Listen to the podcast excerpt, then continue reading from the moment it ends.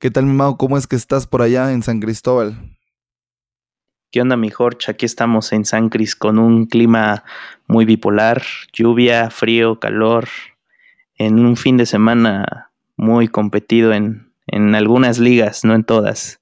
¿Tú qué tal por allá, por el norte? Ah, pues te enteraste, ¿no? De que me fui a Monterrey a dar una vueltecita. Te fuiste para el norte. Me fui para el norte, exactamente. Fui al norte a pal norte.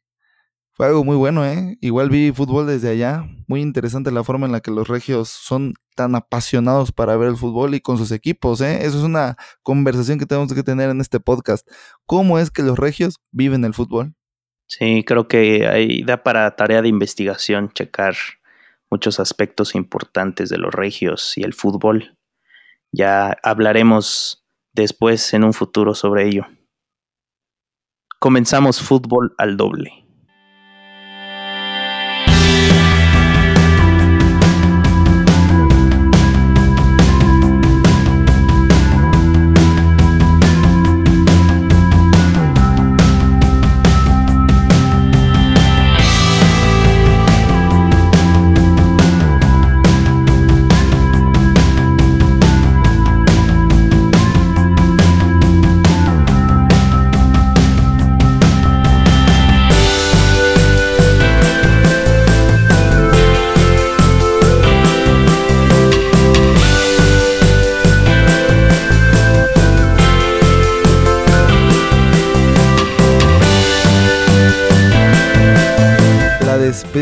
Kaiser Rafael Márquez con el Atlas. ¿Cómo viste el partido, Mau? Pues se resumió en 92 minutos que jugó el Kaiser. La verdad lo vi muy emocionado y yo siento como que disfrutó el juego a pesar de que solo fue un gol contra cero. Y ese sabor especial de retirarse contra el rival de tu, de tu zona, de tu región, en este caso rival de ciudad prácticamente, por muchos años, como son las Chivas de Guadalajara. Así es el derby local. Lo vi muy emocionado y hablando del juego en sí, pues esa jugada en los primeros 50 segundos que hace el Atlas, un contragolpe increíble. Yo digo que el Atlas tenía ganas de ganarle a Chivas y más por, por Rafa, ¿no? Un hombre que tuvo muchísimos años desplegando un fútbol eh, como defensa, dándole mucho a, al equipo donde jugaba. En este caso, pues tuvo una trayectoria bastante extensa, con muchos títulos, y cumplió su sueño de, de retirarse en el club que lo vio nacer. Rafa Márquez tiene un legado importante que, que se está escribiendo todavía, porque yo estoy seguro que lo volveremos a ver en, faceta de directivo o de director técnico, cualquiera que sea su deseo de, seguir en el fútbol. Y Atlas, bueno, ya sin ninguna probabilidad de pasar a liguilla, pero al menos despidiéndose bien con su ídolo y la gente también se lleva un buen sabor de boca.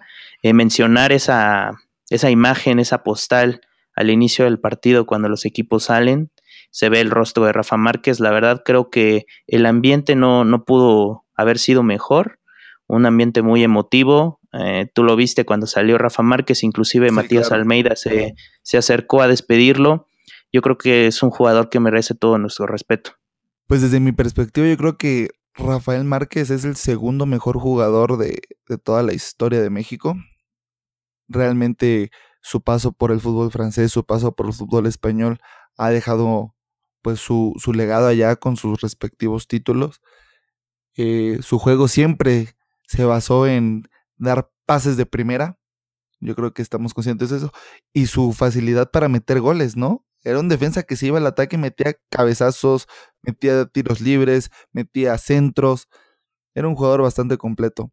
A nosotros nos toca verlo jugar, ¿no? En, 2000, en 2006, en 2010, en 2014, en los respectivos mundiales. En 2002 creo que también te tocó verlo. Así es, 2002. Así es, Corea-Japón. Y pues sí, qué triste que ya se retira uno de los jugadores, uno de los mejores jugadores mexicanos de la época, pero pues todo tiene su final, igual que Iniesta, que ya está al borde de la salida del Barça, pero eso lo hablaremos más adelante.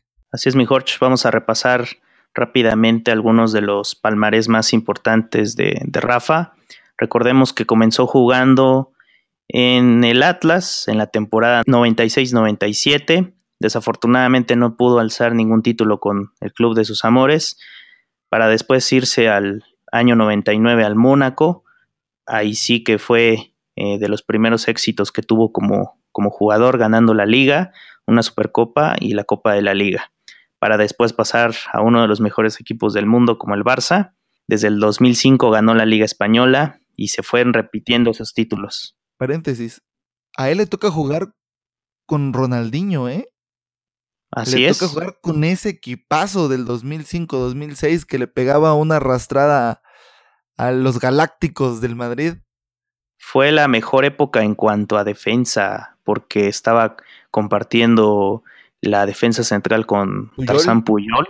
Entonces, esos dos jugadores realmente son emblemáticos en el Barça porque son de los jugadores que fueron más consistentes en su posición y que también le dieron como buenos momentos al, al equipo y a la afición.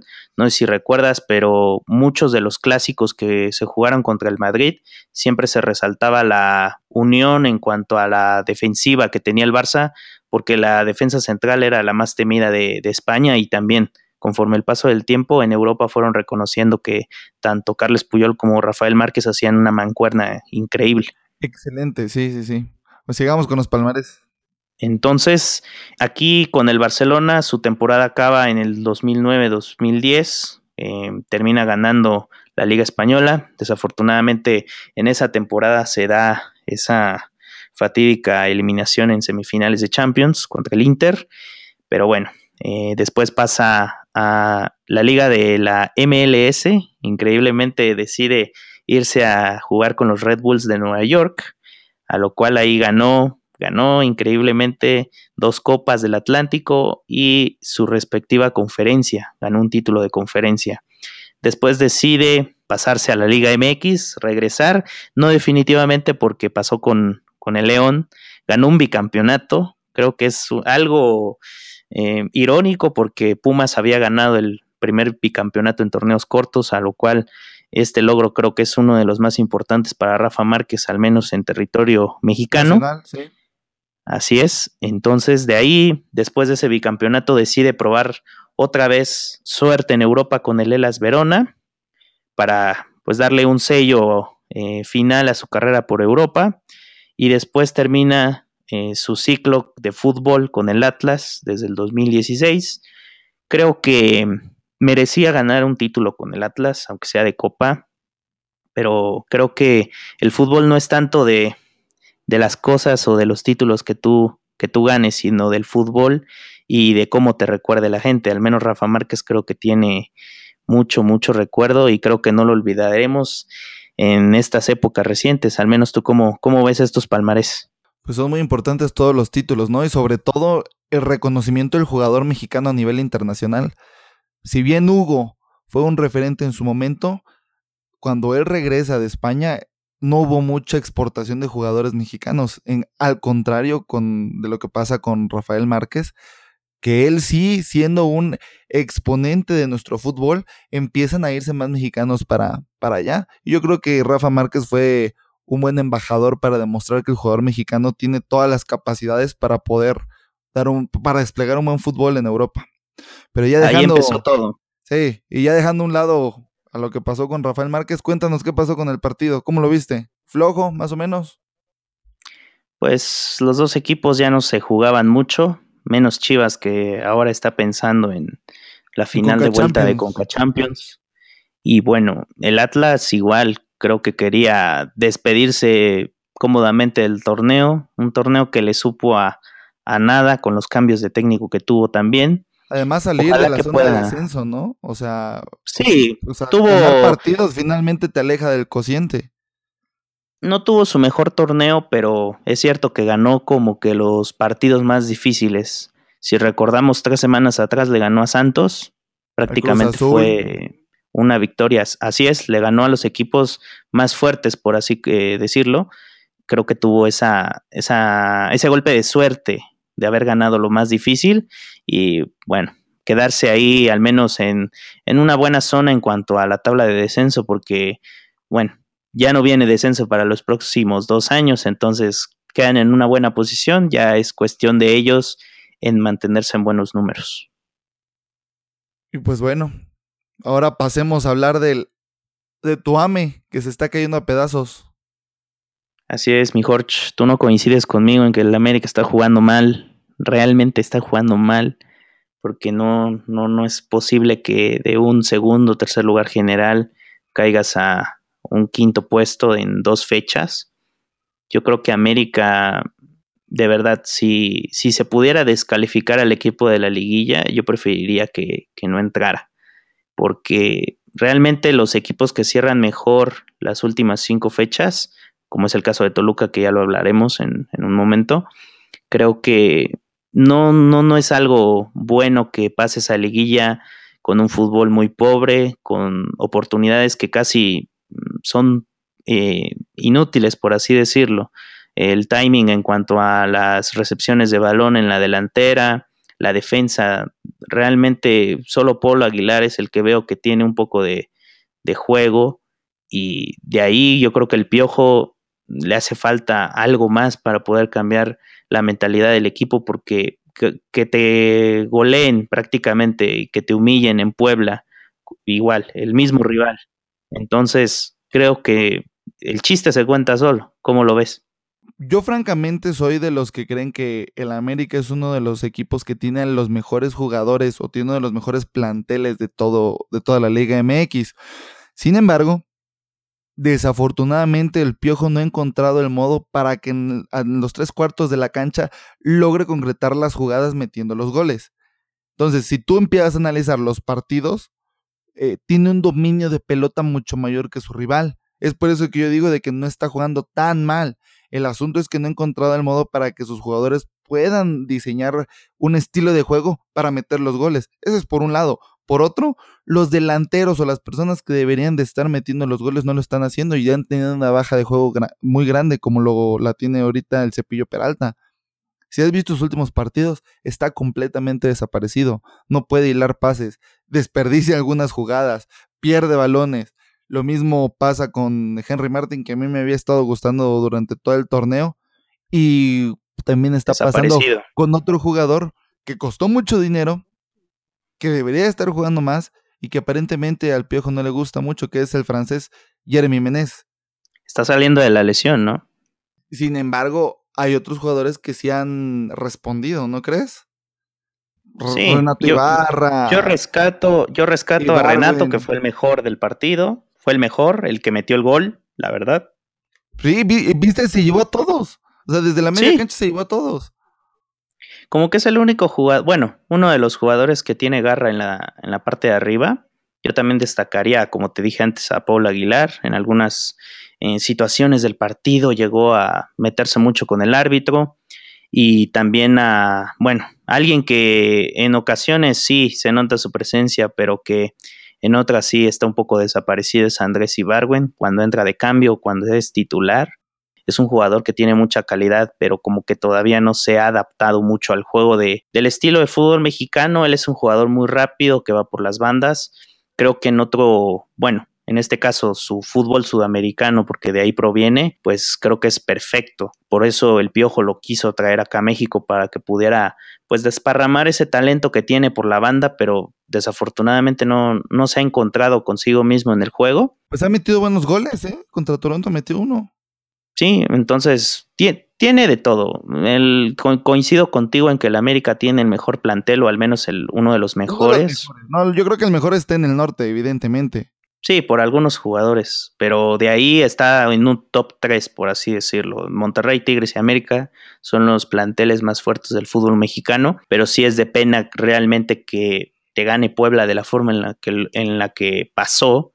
Pero bueno, yo creo que todo se va a ver. Una cuestión que no estás considerando es de que el Puebla hace su juego. O sea, tiene técnico al ojitos mesa. Y Puebla hace lo que tiene que hacer y está en su cancha. Entonces, si bien no fue tan llegador, por así decirlo, no tuvo tanto tiempo la pelota a pesar de que el partido fue bastante trabado, los tres, las tres oportunidades que tuvo que fueron demasiado claras, las metió. Esa es la realidad. Y la fue defensa. contundente, pero en cuanto al juego que le dio América, creo que el Puebla superó ampliamente a América, de verdad. O sea, no solo por los goles, sino en línea por línea. Veías más activos a los jugadores de Puebla que a los de América. O sea, América intentaba, intentaba y después del segundo tiempo, bueno, del primer tiempo, de ahí los veías apagados. El cepillo Peralta se desesperaba porque no podía controlar bien la pelota eh, caes de, desesperación en desesperación, de grito en grito, y eso termina. De hecho, Mateo Zuribe fue expulsado por aplaudirle al, árbitro, algo nefasto. Igual, o sea, los mismos jugadores pierden la cabeza con acciones tan tontas, y en el caso del Puebla lo ves todo lo contrario. No son jugadores de renombre, pero así como dices, está el Ojitos Mesa, pero por otro lado, pues están bien ordenados, están bien dirigidos y están enfocados en lo que están haciendo. Así. Y ahora bien, ¿cómo llega el América frente a la liguilla?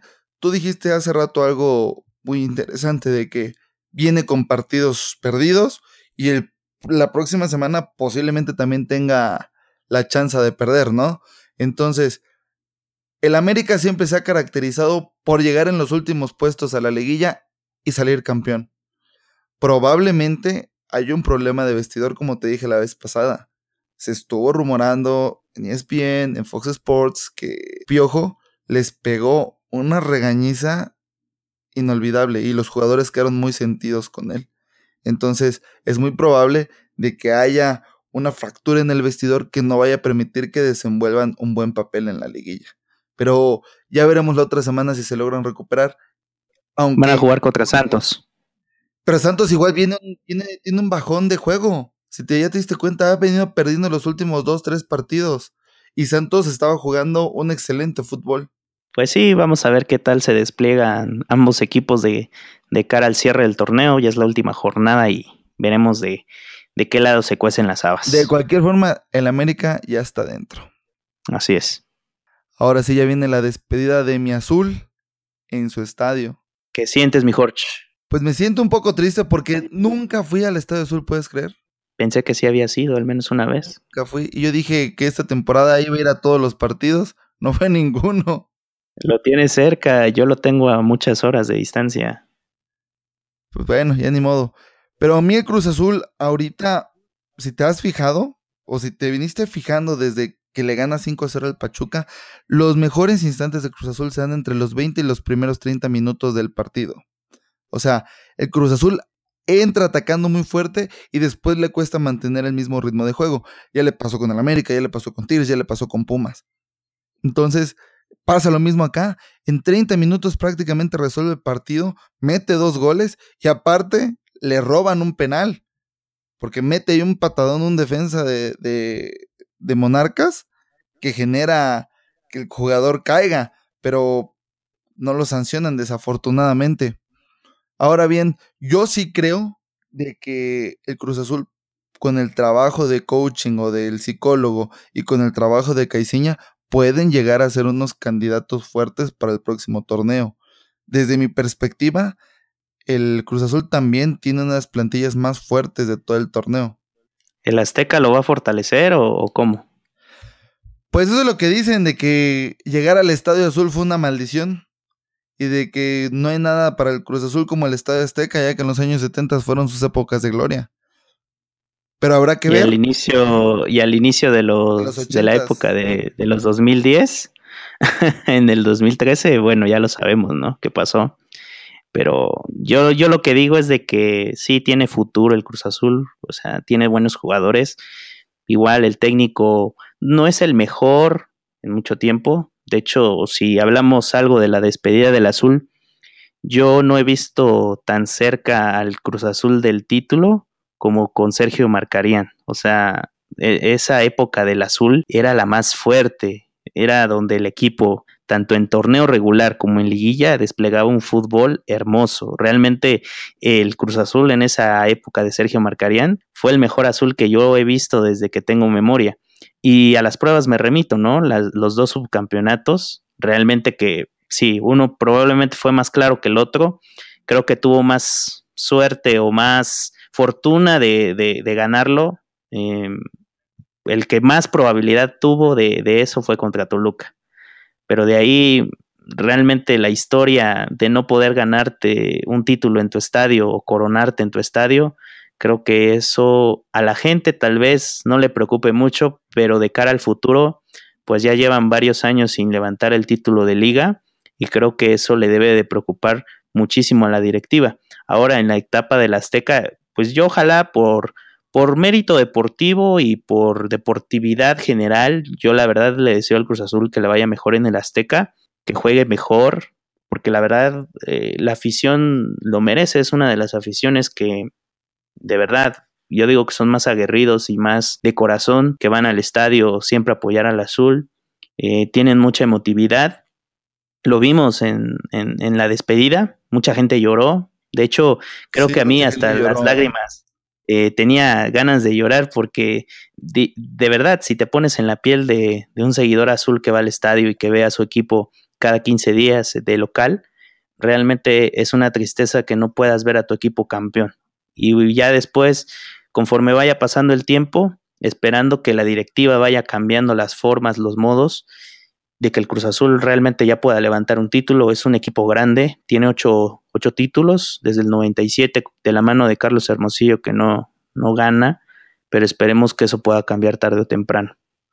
Pues ya veremos el otro torneo, ¿eh? Insisto, el trabajo de Caiciña ya se empieza a notar en el equipo. Lo estaremos viendo, claro que sí. Tirucho, que no había marcado gol en toda esta temporada y la temporada pasada fue muy, tuvo una muy mala temporada, ya empezó a marcar goles y ya se empieza a dar a notar. Entonces, ojalá, cuidado, ojalá. cuidado que Cruz Azul puede dar la sorpresa. Y pues bueno, ya pasaron 21 años. ¿Qué pasa si esperamos otro ratito? Nada. Y está a punto de clasificarse, ¿eh? Bueno, tiene probabilidades si se unen varios resultados. Así es, veremos qué pasa con eso. Lo veo muy difícil, pero bueno, hasta que no se acaba los 90 minutos, pues ya veremos qué pasa. Lobos descendido. ¿Qué opinas de eso, Mau? Otra tristeza más dentro del fútbol. Siempre es algo trágico cuando un equipo desciende, pero no de la forma en la que lo hizo Lobos. Realmente tiró por la borda todo el trabajo que hizo Rafa Puente del Río ahí con el equipo.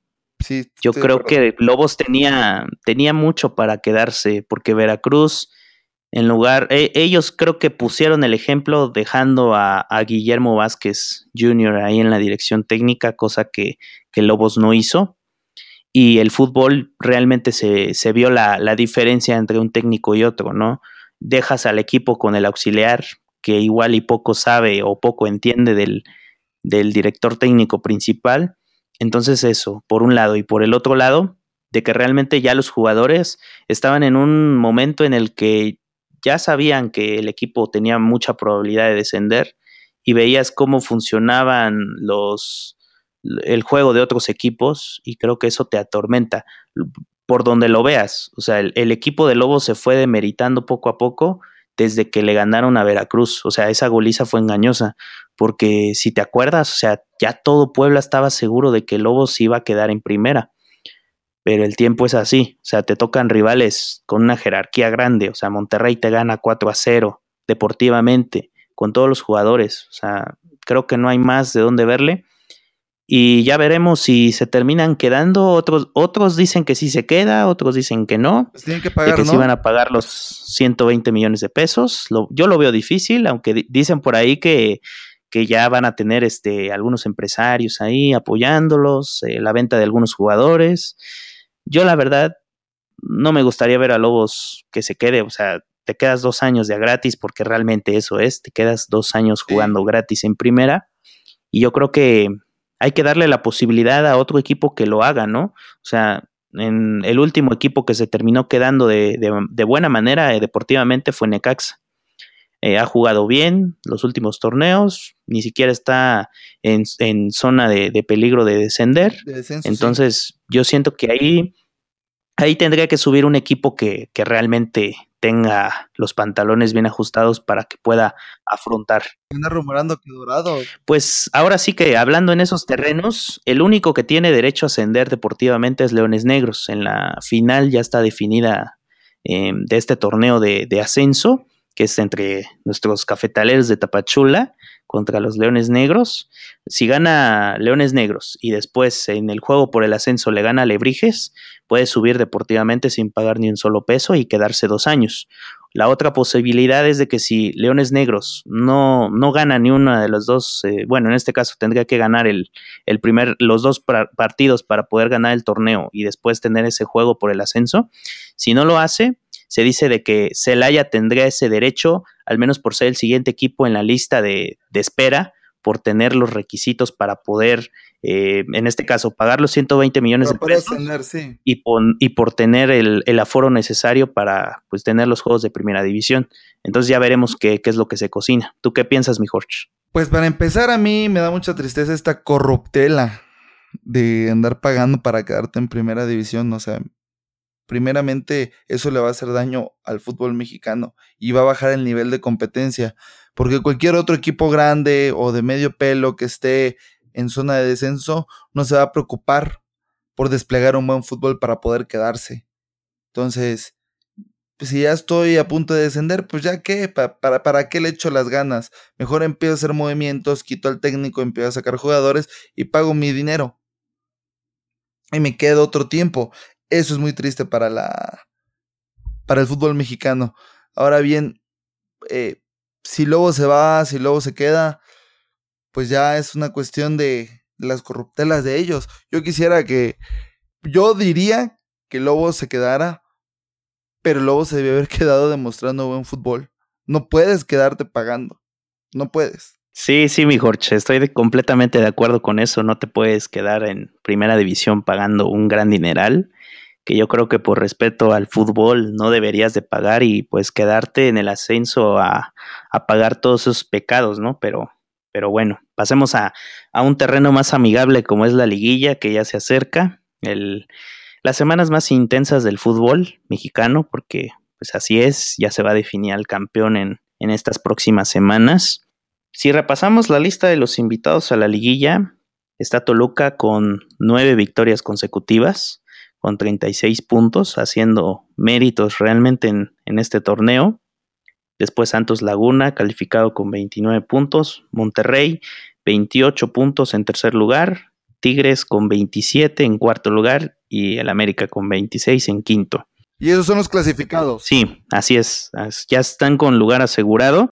En sexto lugar está Pumas con 23. Al igual puntos Morelia, eh, que está en séptimo y después Cholos de Tijuana con 22 puntos en el lugar 8. Tienen posibilidades de liguilla estos tres equipos, además de Pachuca, Necaxa, Puebla, Cruz Azul.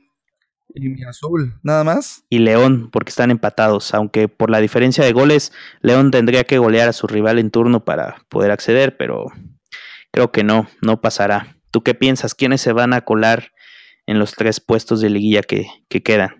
Pues a mí el equipo que me sorprendió que llegara, pues fue Pumas, porque venía desplegando un fútbol muy pobre.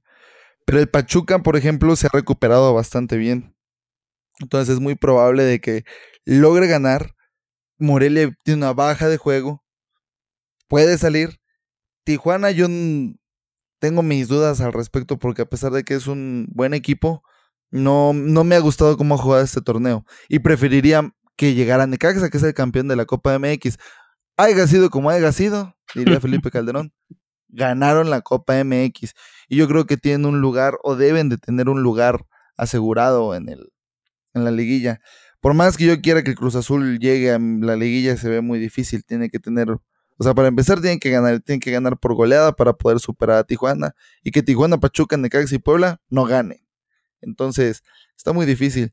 Yo creo que los que se van a colar va a ser Pumas, Pachuca y Necaxa. muy bien. Yo veo que Pumas también se va a colar. A mí me gustaría, o sea, ahí te hablo de los dos puestos que quedan. Me gustaría que Puebla entrara por su desempeño en el torneo, por su fútbol, al igual que Necaxa. Pachuca empezó muy pobre, o sea, empezó perdiendo sus primeros partidos y después fue levantando, pero realmente a mí me gustaría que, que Puebla y eh, Necaxa estuvieran en la liguilla. Y los que creo que van a pasar, los que se van a quedar van a ser Pumas, Morelia y Pachuca. Así lo veo. Pues ya veremos, ya veremos qué es lo que pasa, mi Mau.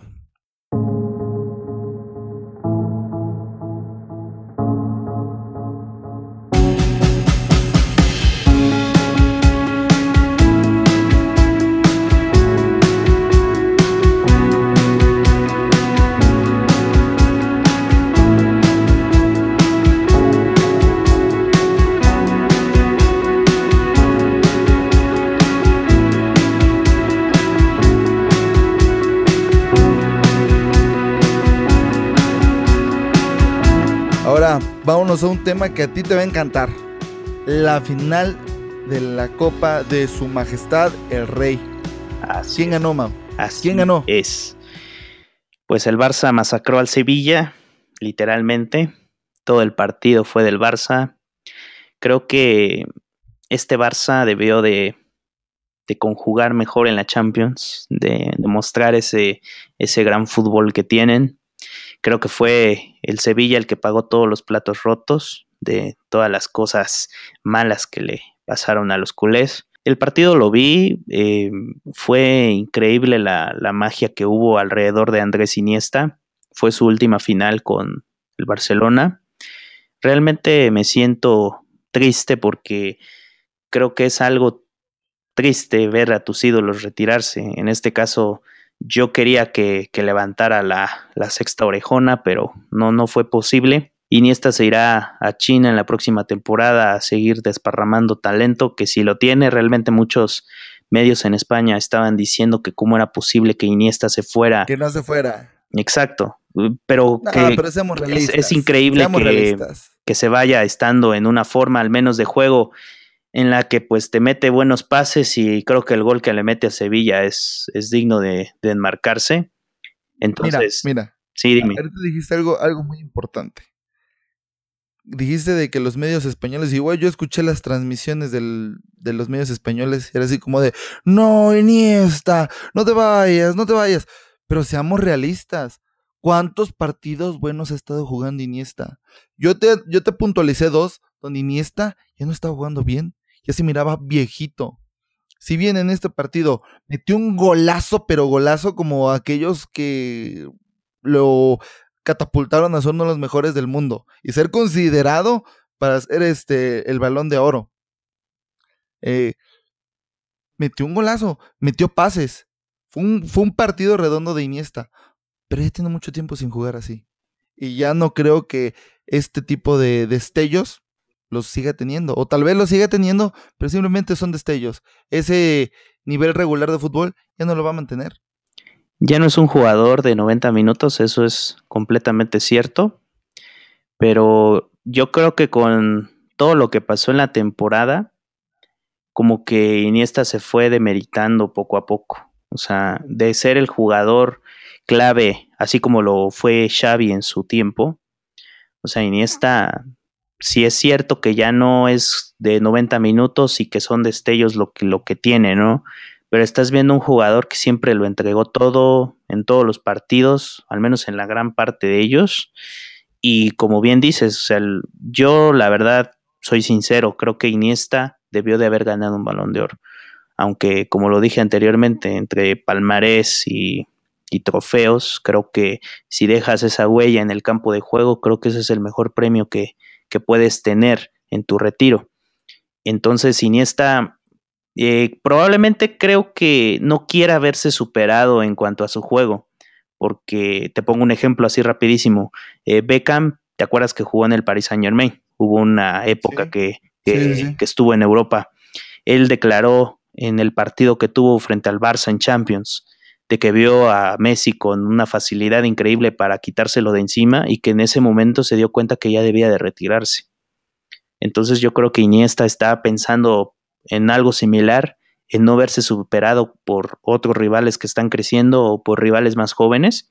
Entonces yo siento que es como que el ciclo del jugador, no tanto como Rafa Márquez, porque si bien vemos que Rafa Márquez está en una posición diferente como defensa, pues Andrés Iniesta es un mediocampista que en su tiempo fue el mejor de su posición.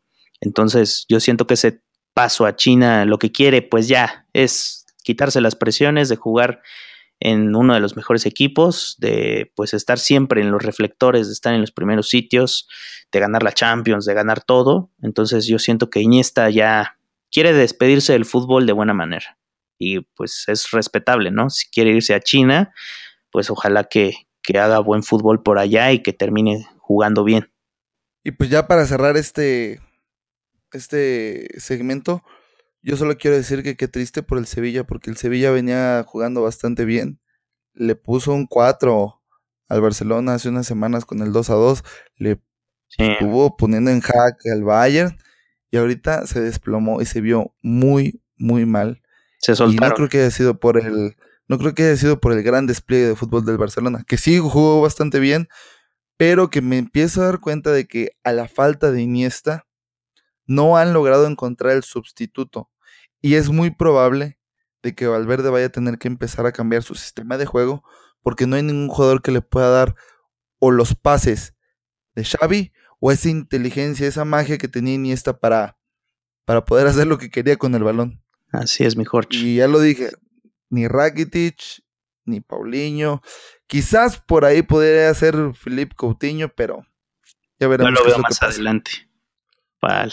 Sí, yo, yo siento de que Felipe Coutinho puede ser más como extremo. Lo he visto mejor jugando en, en las laterales que en el centro. Se entendió bien con Luis Suárez ahí en el gol.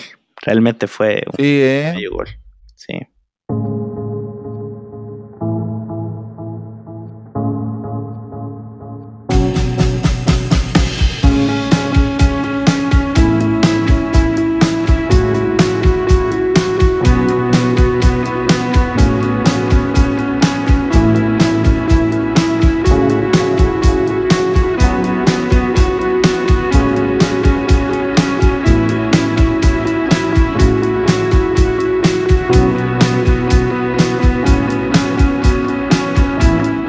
Ahora qué pasó con la Juve? Bueno, pues creo que la fantástica liga italiana está dándonos de qué hablar en este podcast, porque seamos sinceros, no lo habíamos tomado en cuenta, pero al ver la gravedad mucho, del no mucho. asunto, pues sí, al ver esta gravedad de este asunto con la Juve y el Napoli, el Napoli le termina sacando en el último minuto el, el resultado, un, un gran En tiro su de cancha. en su cancha en el Juventus Stadium. Ahí un gran centro que remata Kalidou Koulibaly, este jugador africano que, pues sí, en, en su club está dando de qué hablar. Creo que ahí la Juve desperdicia un, un momento importante.